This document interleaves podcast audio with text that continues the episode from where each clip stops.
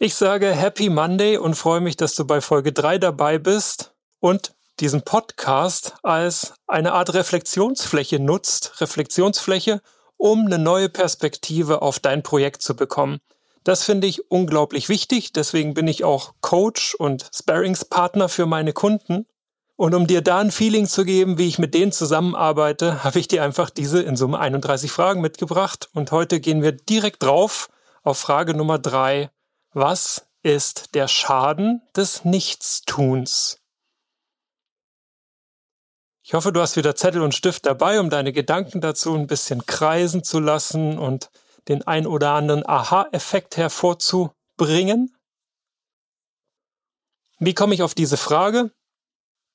Nun, ganz häufig ist es ja so, wir haben nicht ein Projekt in einem Unternehmen, sondern es gibt ganz viele Projekte innerhalb eines Programms, innerhalb eines Portfolios und da müssen wir schon immer mal abwägen, welche Priorität eigentlich welches Projekt hat und welche Ressourcen deswegen welches Projekt erhält. Statt immer drauf zu gucken, ah, was ist so dieses große Zielbild und wo wollen wir hin und der mega Mehrwert, stelle ich sehr häufig die Frage, um zur Priorität zu kommen, hey, wenn wir da jetzt gar nichts tun, nichts unternehmen, die Dinge einfach so lassen, wie sie sind, entsteht uns dadurch Schaden oder nicht?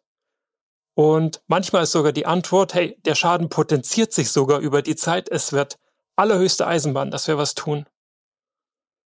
Manchmal kann aber auch die Antwort lauten, hey, eigentlich ist es Wurst, ob wir das jetzt anfangen oder in drei Monaten, wo es uns zeitlich, ressourcentechnisch besser passt.